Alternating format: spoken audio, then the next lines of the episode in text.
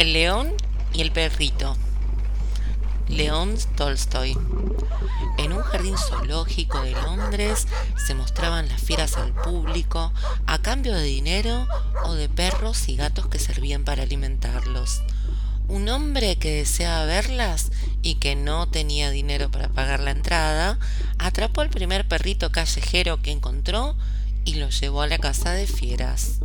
Lo dejaron pasar e inmediatamente echaron el perro a la jaula del león para que éste se lo comiera.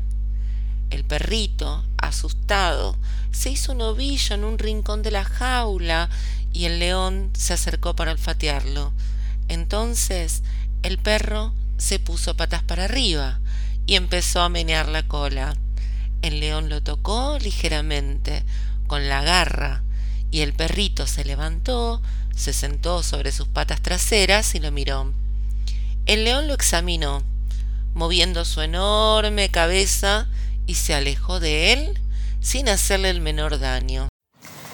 Al ver que el león no se comía al perrito, el guardián de la jaula le echó un pedazo de carne. El león apartó un trozo y se lo dio al perro. Al llegar la noche, el león se echó en el suelo para dormir y el perro se acomodó a su lado, colocando su cabeza sobre la pata de la fiera.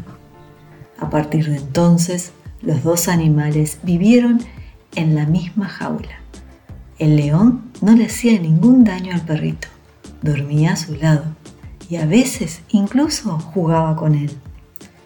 Cierto día, un señor visitó la casa de fieras y reconoció al perrito que se le había extraviado fue a pedirle al director que se lo devolvieran, pues ese animal era de su propiedad. Pero cuando trataron de sacarlo de la jaula para dárselo, el león se enfureció y no hubo forma de conseguirlo. Así, el león y el perrito vivieron en la misma jaula durante un año entero. Al cabo del año, el perro enfermó y murió. El león no quiso comer, se puso triste y olfateaba al perrito, lo lamía y lo acariciaba con la pata. Al comprender que su amigo había muerto, se enfureció y empezó a rugir y a mover la cola con rabia, tirándose contra los barrotes de la jaula como si quisiera destrozarla. Así se pasó todo el día. Luego se echó al lado del perrito y permaneció herido y quieto, sin permitir que nadie se llevara de la jaula el cuerpo sin vida de su amigo. El guardián creyó que el león olvidaría al perrito si le metía otro en la jaula. Y así lo hizo.